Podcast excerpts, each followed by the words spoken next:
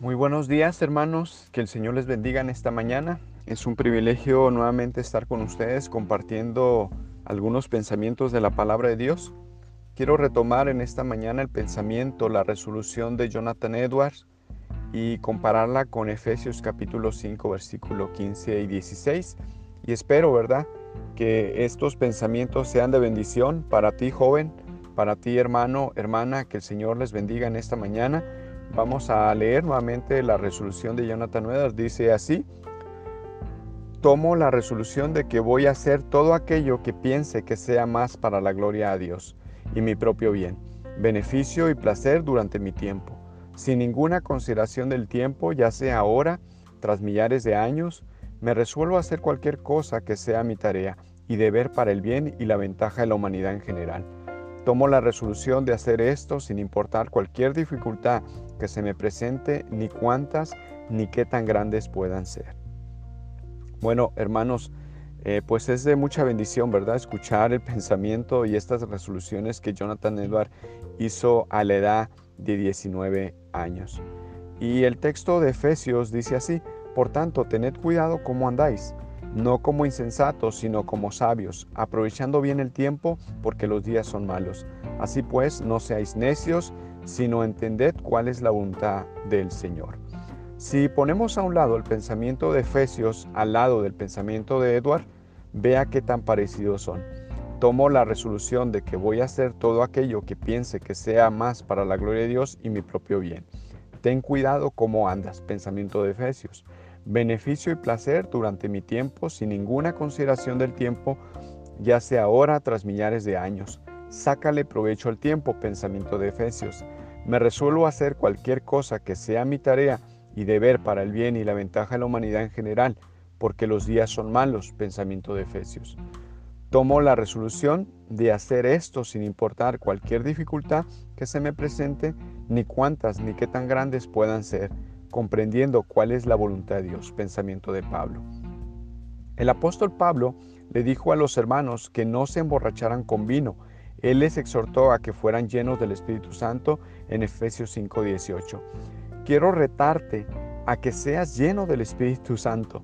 No te estoy invitando a que hagas alguna otra expresión elocuente, lo que quiero retarte es a que te sometas al señorío de Jesucristo para que el Espíritu opere en tu vida y vivas sirviendo a Cristo.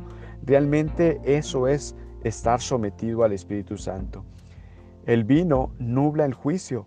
Para aprovechar bien el tiempo y hacer cosas para Dios, necesitas quitar de tu vida todo aquello que nuble tu vista, tus sentidos y que Cristo sea el que gobierne tu vida.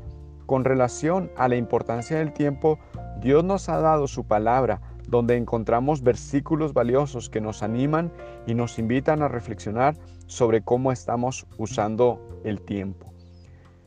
Pablo le dijo a los hermanos de Colosas que tenían que vivir sabiamente en el mundo. Asimismo, debían dar testimonio de cómo estaban usando el tiempo. Pablo también les dijo que no descansaran en la apariencia de este mundo porque es pasajera.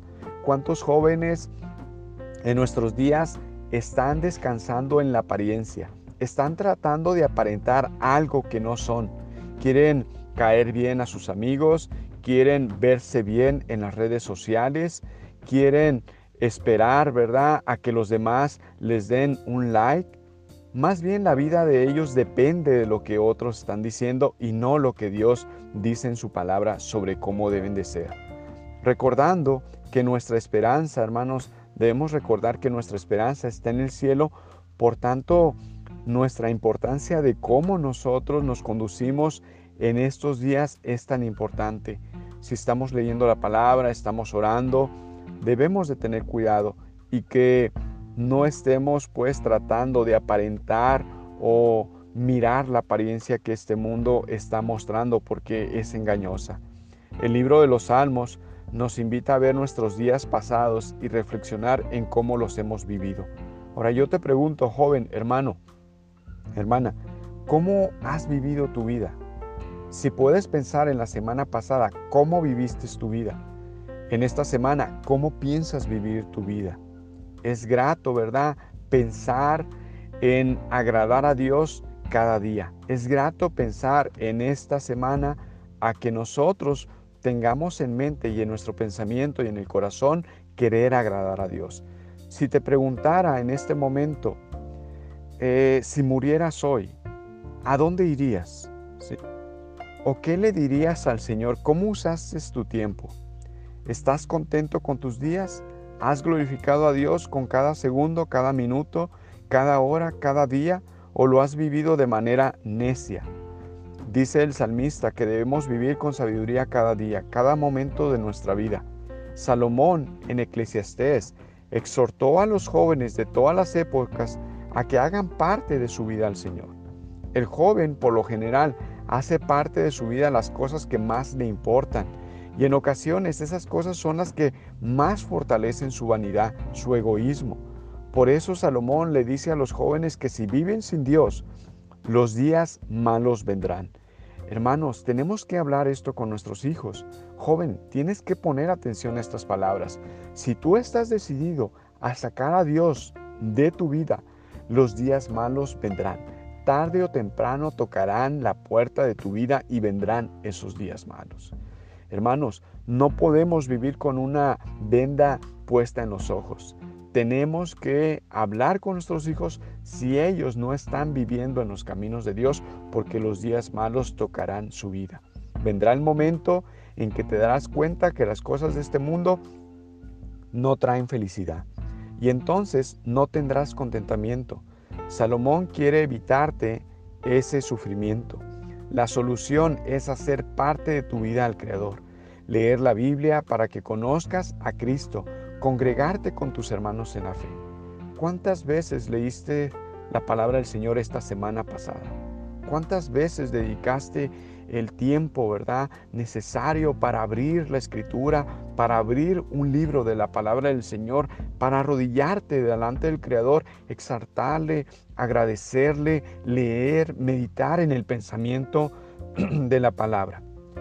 Por otra parte, si decides tomar el placer que el mundo te ofrece y darle la espalda a Dios, debes saber que Dios te juzgará.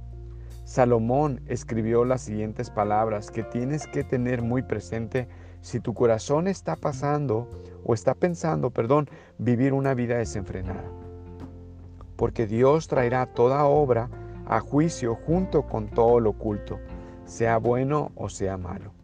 Gracias a Dios por jóvenes como Jonathan Edward, que estuvieron dispuestos a deleitarse en Cristo más que en los placeres que este mundo les ofrecía, como lo describía anteriormente Eclesiastés 12:14.